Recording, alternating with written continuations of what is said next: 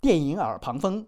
今天来说，所谓众筹十二年磨一剑的大鱼千寻啊，不是大鱼海棠。有人问比大圣如何，我只能说昨天晚上贝尔已经被淘汰了，你就别惦记大圣还能归来了是吧？大鱼这部清奇的动画片，一句话总结就是特效接近满分，剧情接近零分。